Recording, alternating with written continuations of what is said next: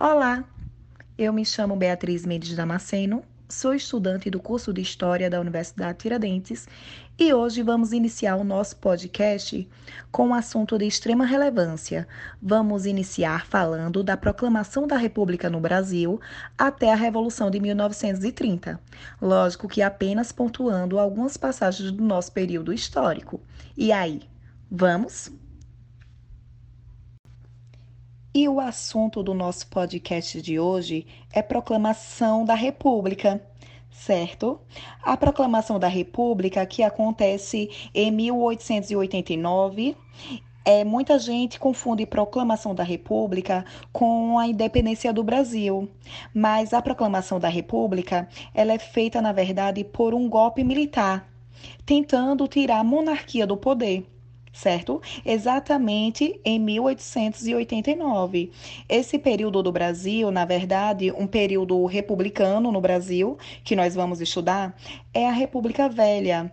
Essa República Velha, nome chamado por Vargas, né? Ela vai do momento em que Deodoro da Fonseca, o primeiro presidente da República, é só ele sobe ao poder até 1930. Mas essa república, ela se divide em dois períodos. O primeiro que a gente já viu e o da República da Espada. A República da Espada, ela é o momento em que os militares estão no poder.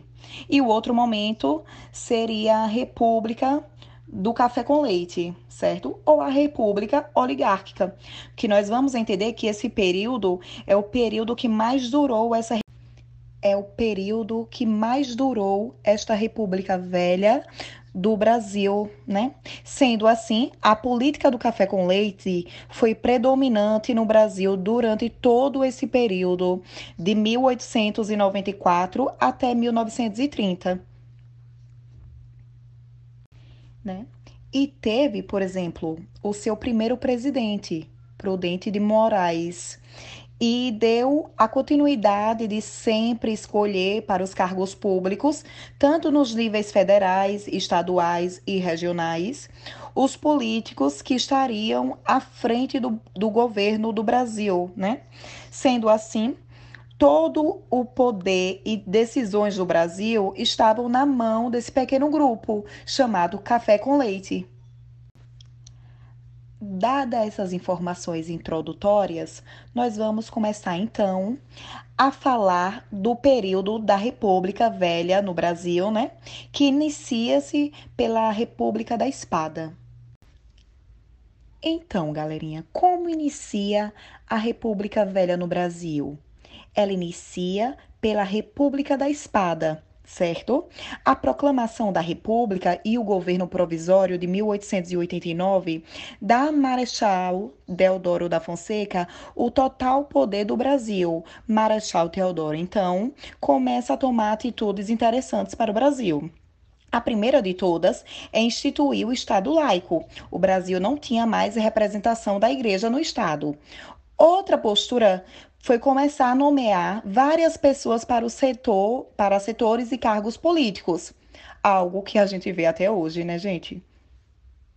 A família imperial brasileira foi banida do território brasileiro, só podendo ele retornar a partir de 1920, pouco antes do seu falecimento, em 1921. E, na verdade, quem retornou foi a princesa Isabel.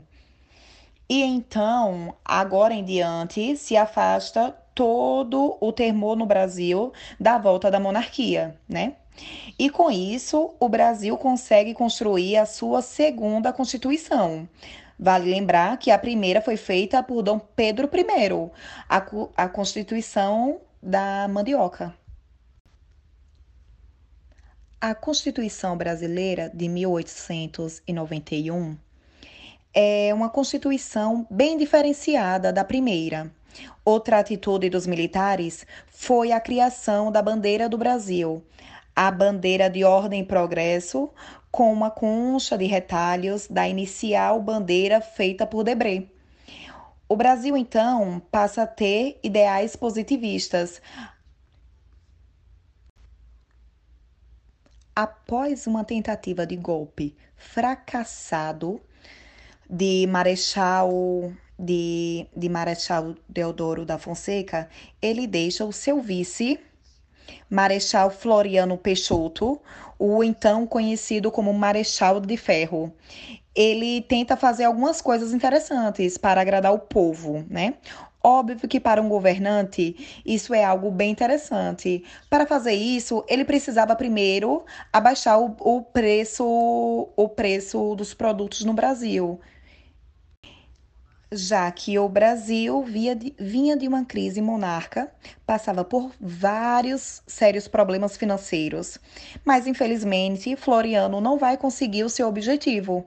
E não vai, ele não vai agradar o público, ele não vai agradar o povo. E a partir disso, vai iniciar duas revoltas no Brasil. E a partir disso, vai iniciar duas duas revoltas no Brasil: a revolta federalista e a revolta da Armada. Essa segunda revolta da Armada é justamente quando obriga praticamente a Floriano a deixar o poder. Agora se inicia a República Oligárquica, a época do café com leite ou a República do Coronelismo como vocês quiserem chamar, certo? É nesse período que nós temos o primeiro presidente civil do Brasil, Prudente de Moraes, certo? Após Prudente de Moraes, nós temos outros nomes interessantes, como Campos Sales, certo? Como Epitácio Pessoa e também, e por último, o governador chamado Washington Luiz. E é justamente com o Washington Luiz que será o último governador da política do café com leite. E então, é, esses grupos de Minas Gerais e de São Paulo passaram a dominar o Brasil durante todo esse período. E isso só vai ser colocado um ponto final durante a era Vargas certo? O último governo de, de Washington Luiz foi providencial, então, para o fim do coronelismo. Ou não, né? Porque se inicia, então, um regime ditatorial de Vargas, que seria o momento mais crucial, vamos dizer assim, da história do, do Brasil.